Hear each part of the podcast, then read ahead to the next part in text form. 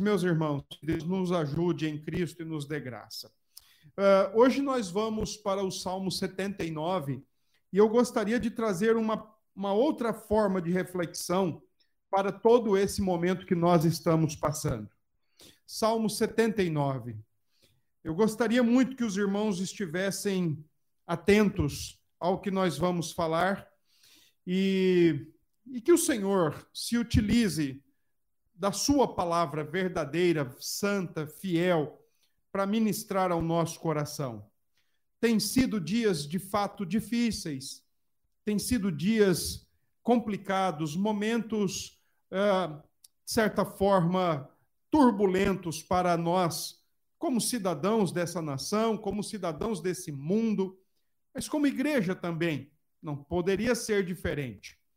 Mas eu gostaria de promover uma reflexão diferente na noite de hoje.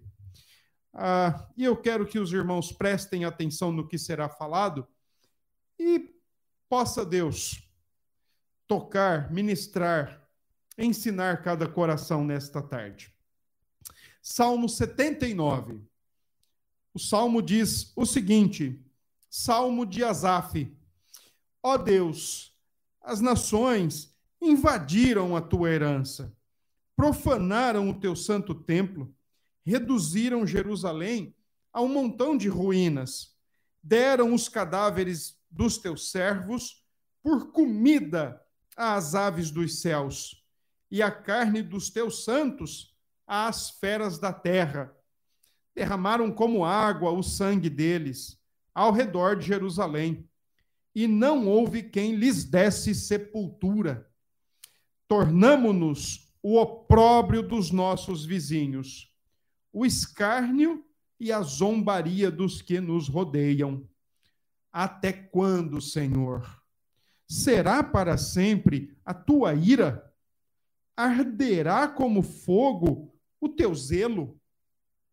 Derrama o teu furor sobre as nações que te não conhecem e sobre os reinos que não invocam o teu nome porque eles devoraram a Jacó e, lhes assolar, e lhe assolaram as moradas. Não recordes contra nós as iniquidades de nossos pais. Apressem-se ao nosso encontro. As tuas misericórdias, pois, estamos sobremodos abatidos. Assiste-nos, ó Deus e Salvador nosso, pela glória do teu nome. Livra-nos e perdoa-nos os pecados por amor do teu nome. Porque diriam as nações: onde está o seu Deus? Seja a nossa vista manifesta entre as nações a vingança do sangue que dos teus servos é derramado. Chegue à tua presença o gemido do cativo, consoante a grandeza do teu poder. Preserva os sentenciados à morte. Retribui, Senhor, aos nossos vizinhos sete vezes tanto o opróbrio com que te vituperaram. Quanto a nós, teu povo e ovelhas do teu pasto, para sempre te daremos graças. De geração em geração proclamaremos os teus louvores. Amém. Oremos, irmãos. Ó oh Deus, graças queremos dar ao Senhor neste momento. Louvamos o Senhor por mais um dia, mais um dia de, de domingo, mais um dia do Senhor, estarmos juntos, ainda que não geograficamente, mas usufruindo dessa tecnologia e dessa forma de comunicação, o Senhor nos permite estar pelo menos rodeando a tua palavra. E nós queremos pedir ao Senhor, então, que neste momento traga luz ao nosso coração, ao nosso entendimento, e que o Senhor nos ajude a compreender as sagradas Escrituras. Que o Senhor traga ânimo ao nosso coração e, principalmente, que o Senhor, o nosso Deus, o nosso Pai, promova em nós as devidas correções que o Senhor almeja promover, que o Senhor deseja realizar. Tua palavra nos ensina que, como pai, o Senhor disciplina a aqueles que ama. Por isso nós oramos. Promova as correções devidas e necessárias que o Senhor quer trazer ao nosso coração. Tudo isso nós pedimos ao Senhor e oramos em nome de Cristo Jesus. Amém. Meus irmãos, eu tenho lido muito a literatura profética nesses últimos dias. E é por isso que eu gostaria, então, de promover, nesta hora, uma reflexão um pouco diferente daquilo que nós temos sempre dito ao longo das nossas transmissões. O profeta Isaías, o grande profeta Isaías, com o seu grande ministério, longevo ministério, especialmente no capítulo 5 do seu livro, verso 8 a 23, ele apresenta uma série de ais. Todos eles endereçados contra o povo de Deus. Não é por isso, então, né, não é de se espantar que o grande pregador Martin Lloyd Jones usando esse texto, Isaías 5, pregou sobre uma nação debaixo da ira de Deus. Isaías 5, um livro que você tem facilidade de encontrar. Esta série de ais, todos endereçado, endereçados ao povo de Deus. E sempre que essa linguagem aparece, sempre que um ai é utilizado, nas Escrituras, fosse pelos profetas ou pelo próprio Senhor Jesus, que também usou essa linguagem. É só você olhar Mateus 23, por exemplo, e você vai encontrar lá uma série de ais dispensados aos fariseus e escribas da época de Jesus. Quando essa linguagem ela é utilizada, ela indica maldição divina. Ela indica o desprazer de Deus contra o pecado do seu povo.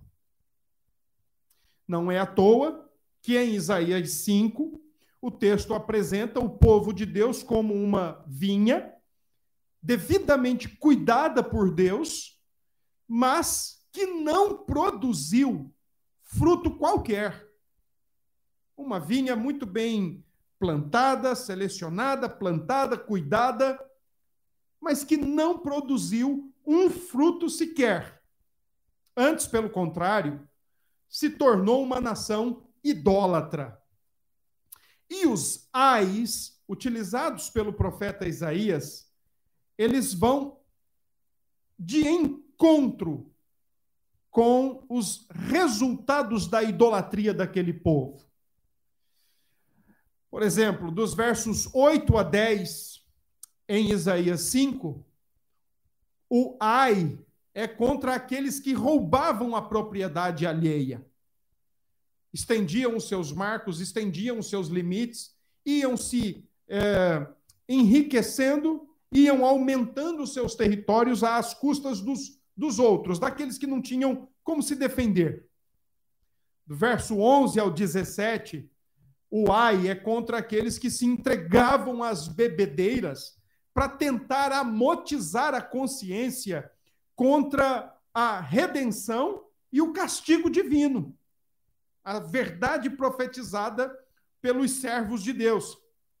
Então se entregavam às bebedeiras. Viviam alucinados ou viviam em outro mundo.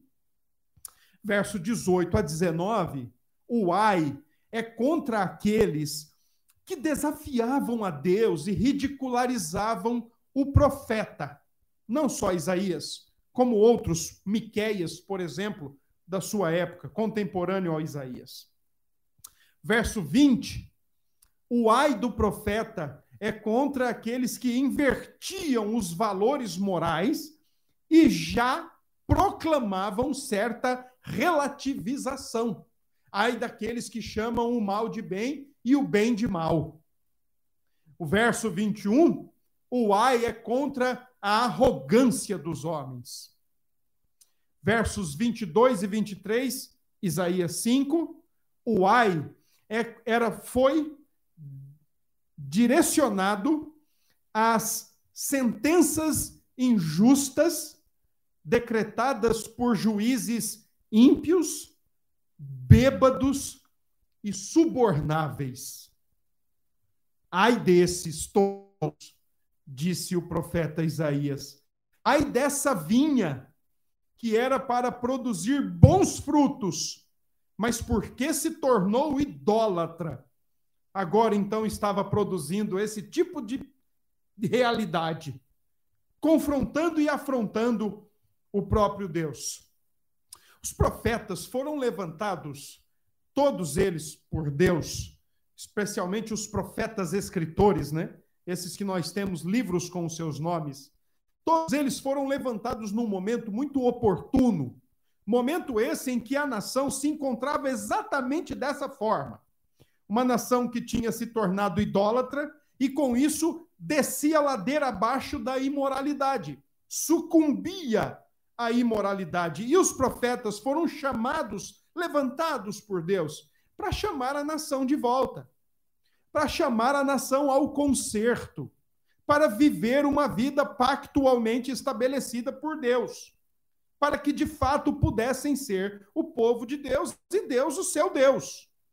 Os profetas tiveram essa dura tarefa falar, como diz o próprio Isaías no seu chamado, capítulo 6, falar a homens que ouviriam, mas não atenderiam, que veriam, mas não entenderiam, cujos corações não se converteriam. Foi dura a missão dos profetas. Falar a um povo idólatra. E quanto mais parece que se falava, mais idólatra esse povo ficava. E quanto mais idólatra, mais semelhante ao seu ídolo. O que é que Deus falou através dos profetas? Deus falou através dos profetas aquilo que já estava na lei. Por exemplo, como é, Deuteronômio 28, 49. Se vocês não se consertarem, vai vir uma nação cuja língua vocês não entendem e vai promover aqui um estardalhaço nesse território. Dito e feito, o Senhor avisou em Deuteronômio, o Senhor chamou os profetas e levantou profetas por um bom tempo, chamando a nação de volta, chamando o seu povo de volta, e o povo não deu ouvidos. O Senhor, então, em 722 antes de Cristo, levanta a Assíria, e a Assíria vai sobre Israel, o reino já estava dividido, vai sobre Israel e acaba com aquela nação. Em 605, depois de antes de Cristo, a Babilônia é levantada por Deus e vem à nação de Judá e leva a nação de Judá cativa para o cativeiro da Babilônia. Em três levas, de 605 até 586 depois de Cristo todo o território de Judá foi destruído e a nação foi levada cativa para a Babilônia.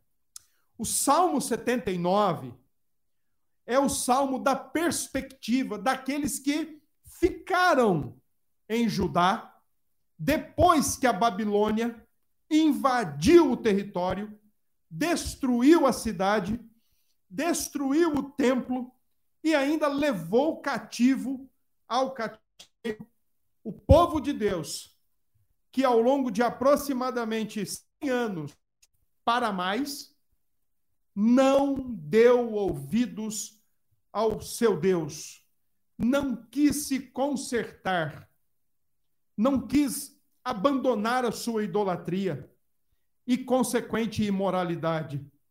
Assim, portanto, Deus cumpriu a sua palavra. Se pelos profetas ele anunciou que seriam castigados, também pelos profetas, por exemplo, Jeremias, o Senhor também anunciou que o povo voltaria. Mas uma coisa é certa: o Salmo 79 apresenta lamento. E não é um mero lamento individual, mas é o lamento nacional. É o lamento do povo de Deus, dos que ficaram na Babilônia E, e, imagine, por exemplo, nós, às vezes, eu particularmente, vendo alguma reportagem de países, de cidades que foram arrasadas pela guerra, eu consigo ficar constrangido por aquilo. Você imagine quem está morando lá dentro. E agora, o Derek Kidner, um comentarista de Salmos, ele diz que esse lamento não é dos exilados, não é dos que foram embora o lamento é daqueles que ficaram, que conseguiram sobreviver, tomados de tristeza e perplexidade pelo que eles estão vendo. A cidade em ruínas, o templo profanado e também em ruínas. E agora? É lamentar diante do Senhor. Por isso, o Salmo 79 apresenta a perspectiva do coração que lamenta diante de Deus pelos seus pecados. E é por isso que eu disse no início que eu gostaria de promover uma reflexão diferente para nós nesta, nesta tarde. Gostaria de pensar com os irmãos que nesse momento de angústia que nós estamos vivendo no país, e olha que nós não fomos invadidos por um exército poderoso como a Síria em 722, e tampouco como um exército mais poderoso ainda, como a Babilônia, em 605 a.C. Estamos nas estamos aqui é, submetidos a um contexto de um país dividido, de uma igreja evangélica dividida, de um vírus que tem ceifado tantas vidas no nosso país. Estamos num, numa situação de emergência, onde pessoas estão perdendo o emprego, outros estão sendo demitidos, alguns estão ainda conseguindo uma forma de, de se apoiar, muitos sem condições de trabalhar. E qual tem sido a, a nossa postura como, como povo de Deus? Qual tem sido a nossa a nossa prática como povo de Deus. Nós estamos nos comportando de forma alheia, indiferente ao que está acontecendo? Ou nós, ou você, eu, você, é daquele que já tomou um lado na história, quando a igreja é chamada para transcender lados, sem negociar seu direito, seus valores, e principalmente sem negociar a sua voz profética. Porque hoje, se você fala contra ou fala mal, você é de A ou B, porque a igreja tem se colocado nesse cenário.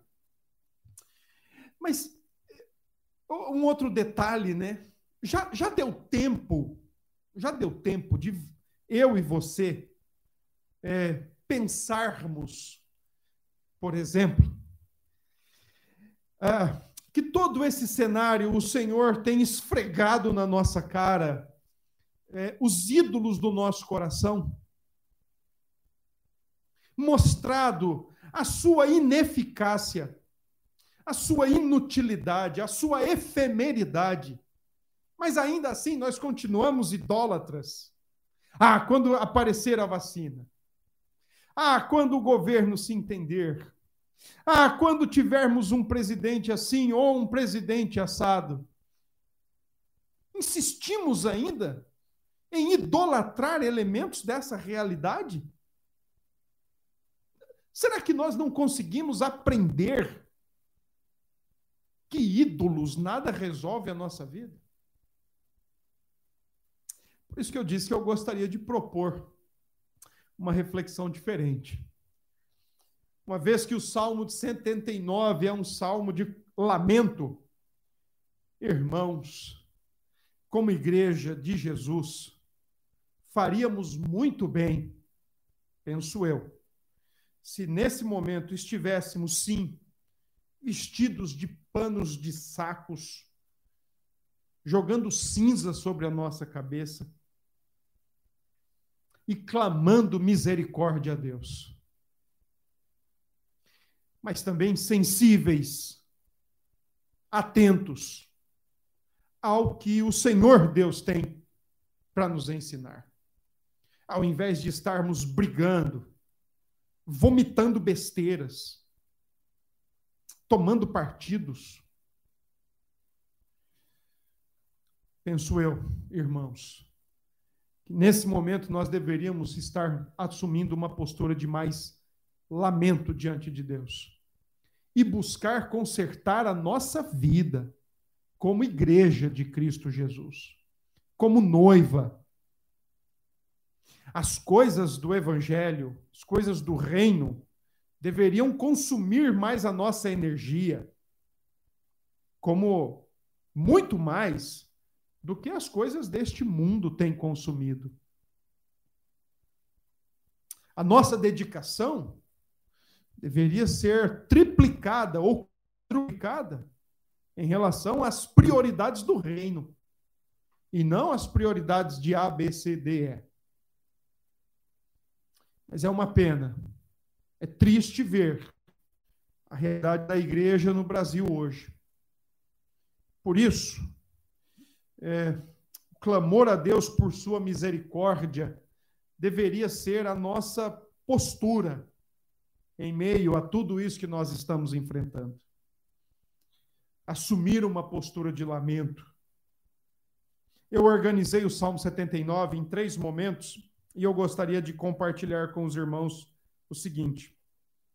Nos versos 1 ao verso 4, os quatro primeiros versos, é, um cenário digno de lamentação. Dos versos 5 a 12, é, um povo aflito que recorre ao Senhor. E o último verso, a oração de confiança desse povo. Os quatro primeiros versos é a perspectiva daqueles que não foram levados eles ficaram, eles estão em Jerusalém. Jerusalém está arrasada, Jerusalém está destruída, o templo está destruído. Não é à toa, por exemplo, que o versículo 1 diz que os homens invadiram a sua herança, uma alusão aí à Babilônia. Eu creio que este salmo é um salmo pós, é, é um salmo que tem como ocasião momentos posteriores ao exílio, não 70 anos depois, quando já é a restauração, mas momentos depois, que o povo que restou, que o povo que ficou, está vendo os escombros, as ruínas, e então estão lamentando diante de Deus e estão dizendo: Senhor, invadiram a tua herança, profanaram o teu santo templo, reduziram a Jerusalém a um montão de ruínas. A cidade está em frangalhos. O templo está em frangalhos. O templo está profanado. Foi nesta invasão da Babilônia que todos os, todos os objetos preciosos e sagrados também foram levados para nunca mais aparecer na história. Nem o Indiana Jones conseguiu localizar a Arca da Aliança. Para nunca mais aparecer na história. Versículo 1, portanto, o, o salmista estabelece a condição da cidade e do templo arrasados, reduzidos a montão de ruínas. Versos 2 e 3, o, o salmista olha para as ruas da cidade, para os, os cantos da cidade, e o que ele vê são corpos mortos. E ele diz o seguinte: olha, os seus servos e os seus santos alusão clara ao povo de Deus. Os seus servos e os seus santos estão todos mortos, estão jogados na rua. Além disso, são servidos como comida para aves de rapina ou para feras. O pior de tudo é porque esses corpos foram deixados sem sepultamento. O que naquela época indicava total desprezo, honra e humilhação quanto ao ser humano. Indicava falta de amor, falta de respeito. Os corpos que, portanto, ficaram sem sepultura são tratados com mínimo desprezo. E, e, e, e assim, irmãos, me permita eu abrir aqui um parênteses, né? Mas hoje eu estava comentando isso com a turma aqui de adolescentes da igreja, Uh, e eu tenho visto aí as manifestações pelo mundo afora, uh, que vidas negras interessam, vidas negras importam. Uh, Eu não tenho a menor dúvida disso. Aliás, eu estou convicto disso.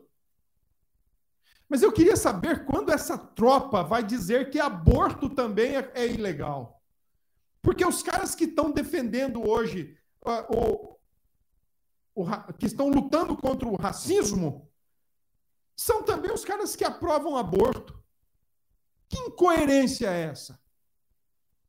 Sistema coerente chama-se cristianismo, que não olha para a cor da pele e que também não olha para a ocasião, dentro ou fora do ventre. É vida, então é valorizado o tempo todo, é tratada com carinho, com respeito e com amor o tempo todo. Aliás, existe um belíssimo texto mostrando o cuidado da junta diaconal da, da, do primeiro século em sepultar corpos. Porque os romanos, com a sua prática de é, crucificação e outras formas de punir o criminoso, não sepultavam, jogavam em qualquer lugar. A diaconia da igreja primitiva, mostrando amor e carinho e respeito ao ser humano, sepultavam. Aí hoje você vê nações que aprovam a descriminalização da droga, que arrebenta com a vida do ser humano, que mata o ser humano. Você vê nações aprovando o aborto, e são os mesmos que estão brigando contra o racismo. Eu até vi algo muito interessante essa semana, eu não lembro onde foi que eu vi. Mas, por exemplo, dizendo assim: vida negras importam. E aí uma pergunta: onde? Dentro ou fora do ventre? Onde que ela importa? Dentro ou fora do ventre? Porque me parece que se for dentro do ventre, não tem muito problema. Pode matar. Se for fora, aí é racismo. Ai daqueles que fazem, que chamam o mal de bem e o bem de mal. Ai daqueles. Versículo 4, o último verso dessa primeira. Perdão, versículo 3, né? O último verso diz que a, a cidade ficou banhada em sangue. E no verso 4 diz o texto que todos tiraram onda, ficaram mangando do povo de Deus, ficaram bagunçando, fazendo piadas, pilérias com o povo de Deus, escarnecendo e zombando. Provavelmente o salmista aqui está pensando na nação de Edom, que enquanto Jerusalém caía aos pés da Babilônia, Edom, segundo outros, como por exemplo, Salmo 137, Jeremias 49, Lamentações 4, Obadias, versos 10 a 14, esses outros textos dizem que Edom não moveu uma palha e, pelo contrário, ficou gostando, ficou rindo de quando Jerusalém caía. E essa semana também, é, eu vi uma outra questão aí que eu, eu não gostaria de transformar o meu sermão aqui em noticiário da semana, mas eu, eu não tenho conseguido, desculpa. Mas eu vi essa semana, pessoal, é, perdemos uma, uma cantora evangélica. Outro dia até sei se eu estava ouvindo ela. É, Fabiana Anastácia, o nome dela. E se você for lá no perfil dela, você vai ver o que escreveram. Morreu por quê? Porque não ora? E crente não é blindado? E coisas dessa natureza. Tirando onda com a serva de Deus e com o próprio Deus, o Deus que não guardou ela. Mais ou menos isso que talvez estava acontecendo lá no século 6 antes de Cristo, não com essa reprodução midiática. Mas naquela época já tinha gente escarnecendo do povo de Deus, como tem hoje também. Como tem hoje também. Como que se para nós crentes morrer, seja por esse vírus, seja por algum que já veio e que está até hoje na face da terra, ou seja, por qualquer outro vírus que vier, como que se para nós foi um grande prejuízo. Morrer para nós, irmãos, é lucro. É lucro. Deixar esse mundo. Ah, tem horas que eu tenho a sensação de que se fosse como um grande ônibus ou um grande circular, a melhor coisa que a gente faria é puxar a parada, pedir a parada, né? Tocar lá a campainha e falar: deixa eu descer, que eu não estou aguentando mais isso aqui. Para nós é lucro. Mas para esse mundo é perda. No final das contas, a gente vê o que, que acontece. Bom, versículos 5 a 12. Então, agora, esse povo aflito, esse povo que olha para a cidade e a vê em escombros, esse povo que olha para as ruas e vê corpos eh, servindo de alimento para aves de rapina e animais, essa, esse povo que olha para as ruas e vê sangue escorrendo como se fosse água de enxurrada, e esse povo que percebe as nações vizinhas tirando onda fazendo piadas, eles têm só uma alternativa: eles vão recorrer a Deus. Eles vão lamentar diante de Deus. Eles não vão para a internet ficar batendo boca. Eles vão lamentar. Porque eles entendem que alguma coisa Deus tem para ensiná-los. Como eu creio que alguma coisa Deus tem para nos ensinar com toda essa parafernália que acontece no país. É, é impossível nós não tirarmos alguma lição disso, irmãos. Como também eu digo que é inaceitável nós continuarmos mantendo os nossos ídolos de estimação. Seja a ciência, seja a política, seja lá o que for. É, é inaceitável. Porque se tem alguma coisa que Deus está fazendo conosco nesse momento, é esfregar na nossa cara que nenhum deles pode nos socorrer de fato e de verdade. E olha que não é um exército invadindo o Brasil. Não tem as suas fragatas, as suas armadas invadindo o Brasil, não. É um vírus. É um vírus. Além do coração caído, pernicioso, maldoso e virulento do ser humano. Mas está tá esfregado, está escancarado. Ou, ou Deus guarda o seu povo, ou Deus livra o seu povo, porque não há quem guarde, não há quem livre. É recorrer a Deus, é lamentar diante do Senhor. O povo aflito recorre ao Senhor, eles buscam Deus, então, a partir do verso 5 até o verso 12. E dois elementos, duas, dois pedidos são muito específicos nesse trecho do salmo. É pedido por perdão e pedido por retribuição. Pedido por perdão e pedido por retribuição. O verso 5 já é o, o texto que inicia o povo de Deus dizendo: Senhor, até quando? Até quando será para sempre a tua ira? Arderá como fogo o teu zelo? Interessante, o povo, o, profeta falavam, perdão, os profetas falavam, falavam, falavam, e o povo não estava nem aí. Os servos de Deus chamavam o povo ao arrependimento, chamavam o povo ao conserto, e o povo não estava nem aí. Quando a Babilônia invadiu e arrasou com todas as coisas, aí o povo falou: Epa, Senhor, agora nós conseguimos entender. Senhor, agora nós estamos entendendo que o que o Senhor falava através dos profetas não era brincadeirinha. Senhor, agora nós estamos vendo que o que o Senhor falava pelos profetas não era aquela história só de ameaçar e não cumprir. O senhor cumpriu. Agora tem um detalhe: até quando o senhor vai permitir todo esse cenário? Até quando o senhor vai fazer com que isso aconteça sobre nós? Até quando, senhor? Nós já entendemos que realmente nós fomos desprazerosos diante do senhor e agora a tua ira está sobre nós. Mas até quando, senhor? Nós não aguentamos. Versos 6 e 7 o salmista então pede por retribuição.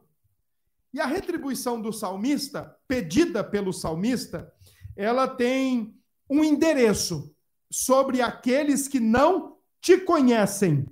E é interessante que no verso 6 ele usa a mesma expressão que está no verso 3. No verso 3 está escrito: derramaram como água o sangue deles. No verso 6, derrama o teu furor sobre as nações. Então, Senhor, a oração é: da mesma forma que eles derramaram o sangue do teu povo, derrame contínua, torrencialmente sobre eles o teu furor, o teu desprazer, derrame a tua ira sobre eles. Essas nações que não te conhecem, Babilônia, Assíria, Edom e tantas outras, apesar de não te conhecerem, não foram passivas em todo esse procedimento. Porque, afinal de contas, tinham os seus planos de expansão, de conquista, de se tornarem as maiores nações, queriam conquistar todos os territórios arredores. Deus usou disso, mas não fez com que essas nações fossem passivas. Tinham seus planos, tinham seus desígnios, tinham seus deuses. E naquela época, batalha, quando estabelecida entre uma nação e outra, não é meramente uma briga de nações, era uma briga de deuses também. Então, Senhor, retribui sobre eles. Assim como derramaram, derrame sobre eles. Versos 8 a 9, o pedido, então, é por perdão. E aqui algumas expressões são importantes. Por exemplo, no verso 8, o salmista diz: Não recordes contra nós as iniquidades de nossos pais. Também diz: Apreste as tuas misericórdias ao nosso encontro são duas formas de dizer: Senhor, perdoe o nosso pecado, trate com o nosso pecado, trate com aquilo que de fato é o verdadeiro motivo para nós nos encontrarmos como estamos.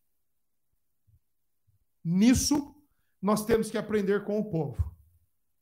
Porque, afinal de contas, sempre que alguma coisa ruim ou má acontece à humanidade, o primeiro a ser questionado, indagado e acusado é Deus. Poucos são aqueles que, a, que batem a mão no peito, os dedos no peito e diz: fui eu, sou eu o problema. Poucos de nós entendemos, por exemplo, como Chesterton entendeu lá atrás. Recebeu uma carta e perguntaram para ele: olha, na sua opinião, e não só ele, como tantos outros na Inglaterra do seu tempo, foram perguntados, porque estavam fazendo uma pesquisa.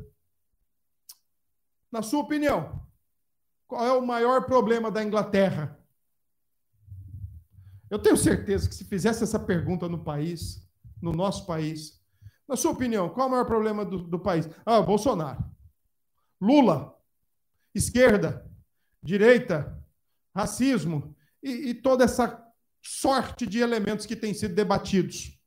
Mas poucos de nós teríamos a percepção que o Chesterton teve. Quando perguntaram para ele, na sua opinião, qual o problema da o maior problema da Inglaterra? Ele respondeu com uma palavra só: eu. Eu. E aqui neste Salmo 79, o, sal, o, o salmista, de forma coletiva, entende qual é o problema e o que está por trás de tudo aquilo. A Babilônia não invadiu à toa. Não mataram à toa, não tornaram em escombros à toa. Porque o povo pecou. O povo pecou. Essa é a causa. Senhor, não nos trate segundo o nosso pecado. Não, não, recorde contra nós as iniquidades dos nossos pais. Porque o nosso problema é o nosso pecado. No versículo 9, o salmista ainda fala dos seus pecados. Ele diz: perdoa-nos os pecados. Aqui está, irmãos, versos 8 e 9. Aqui está a causa de todo aquele cenário. Qual é a causa de todo esse cenário brasileiro? Ao invés de você levantar a mãozinha né, e abrir a boquinha para dizer que é fulano, ciclano e beltrano, pense bem, respire fundo. Talvez você não precise nem abrir a boca e nem apontar para lá ou para cá. Basta fazer assim. Verso 9. Da mesma forma que há um reconhecimento da causa do, do que está por trás de todo aquele cenário de destruição, há também uma, um indicativo de certa maturidade espiritual. Porque, na, afinal de contas, o salmista aqui, de forma coletiva, o salmista não está fazendo assim como aquele menino que chega da escola, apanhou na escola e chega para o pai e fala: Pai, eu apanhei, eu estou agora envergonhado, eu não vou ter cara amanhã para olhar. Ele está preocupado consigo mesmo. Ele não faz isso. O salmista ele re reconhece logo: Senhor, é a tua glória, pela glória do teu nome, por amor do teu nome. São expressões que mostram a preocupação. Na época, a batalha não era entre pessoas e muito menos apenas nações. Os deuses estavam envolvidos. E naquele momento, o que estava passando a ideia era: o Deus de Israel falhou. O Deus de Israel perdeu. Como, por exemplo, o que foi comentado esta semana, quando a cantora foi chamada por Cristo. O Deus dos céus falhou. Ela não orou? Por que, que esse Deus não guardou?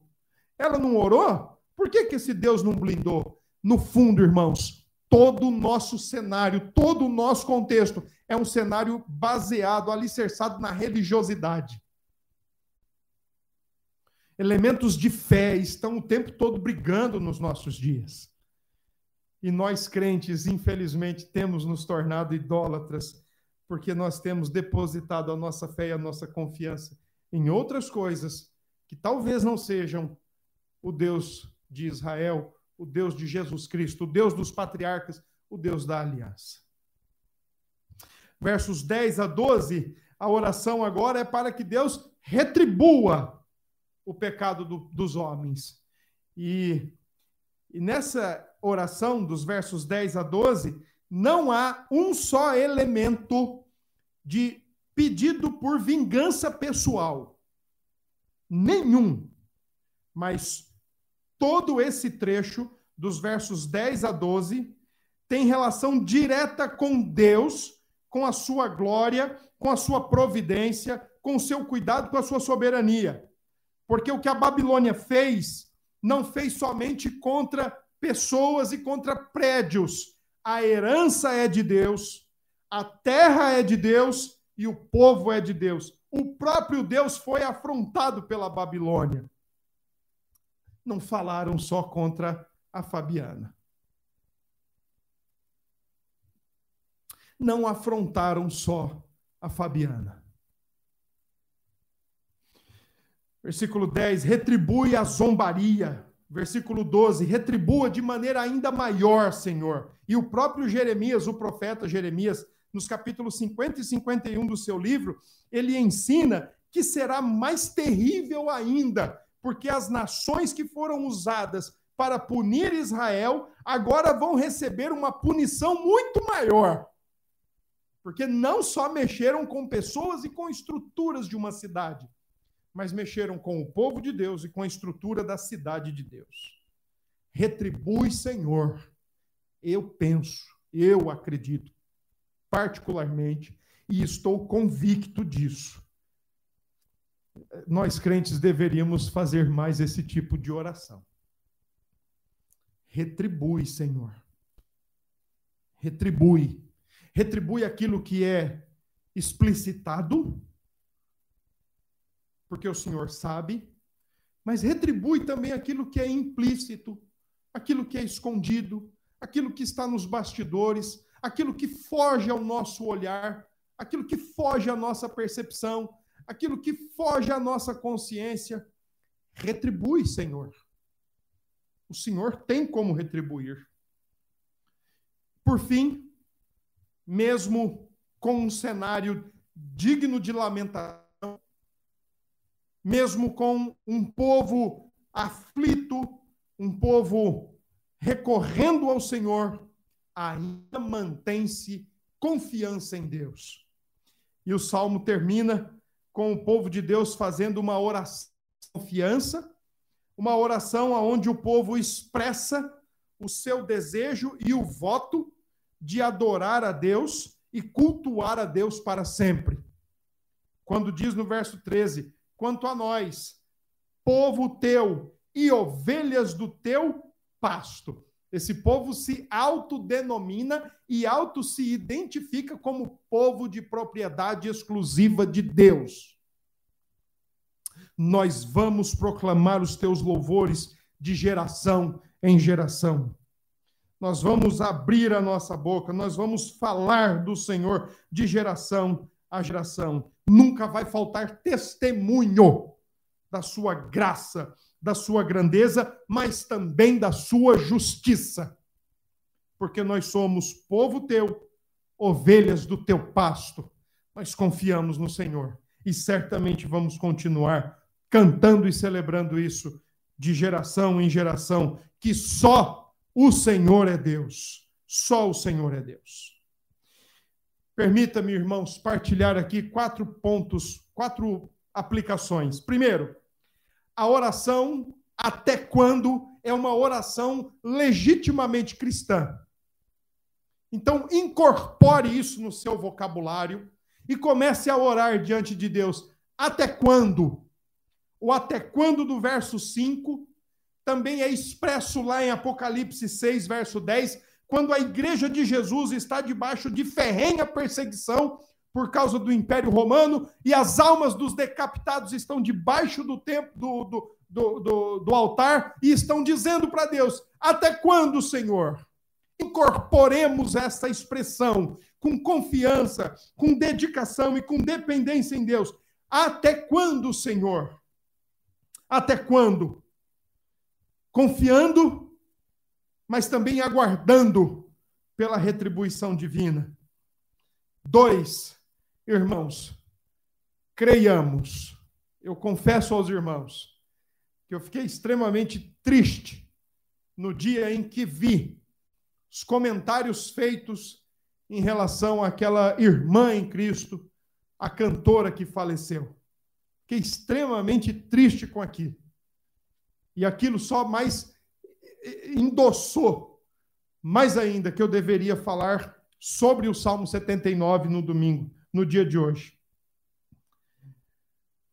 É Deus quem vai retribuir, irmãos. É Deus quem vai retribuir. Não passam desapercebidos diante de Deus tais comentários. Aqueles que fazem contra você por causa da sua fé em Cristo, por causa da sua vida de serviço a Deus, não não passam desapercebidos não passam. Confiemos em Deus, é Ele quem vai retribuir. Não peguem, não peguem paus, não tecle para responder. É Deus quem vai retribuir. Três.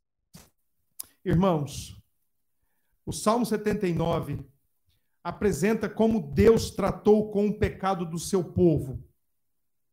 Foi uma disciplina muito dura mas uma disciplina com certeza embasada no amor e na santidade de Deus, bem como na sua justiça.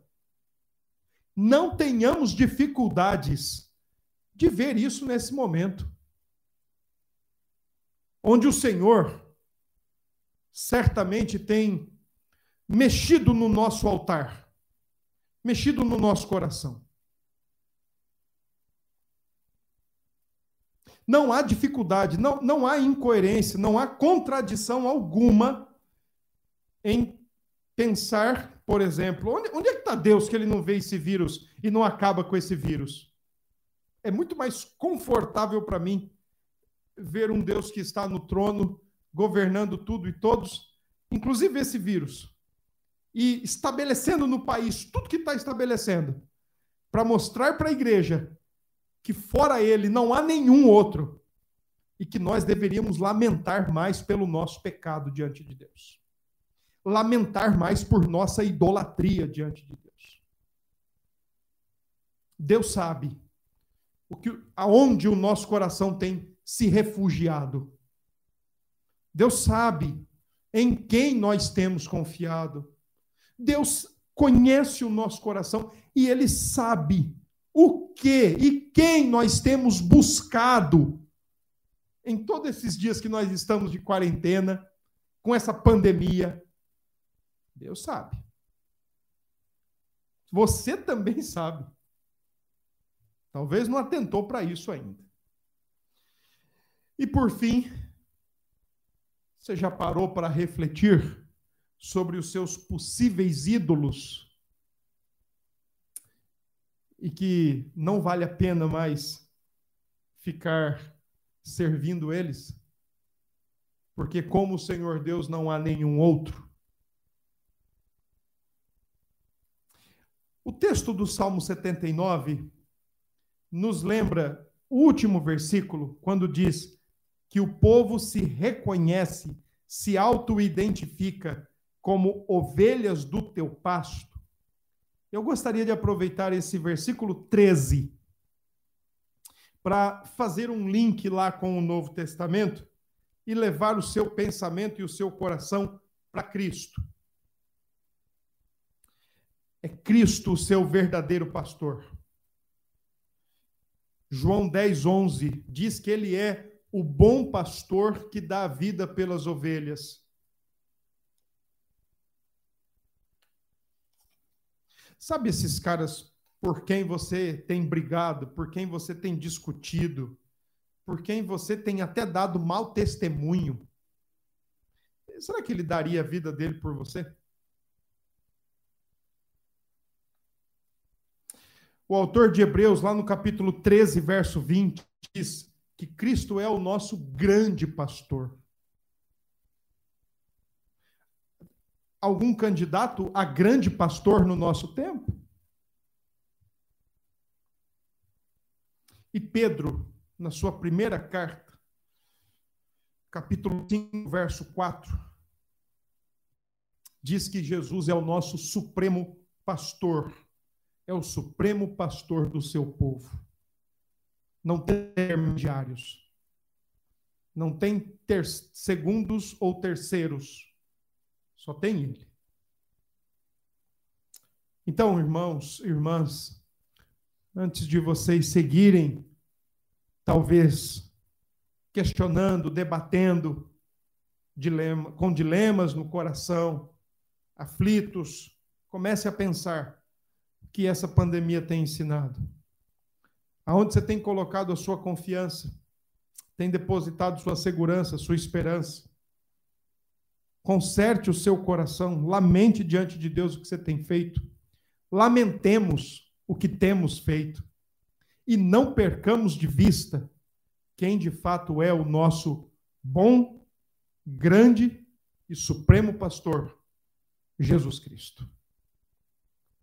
Que Deus nos abençoe e nos ajude a caminhar.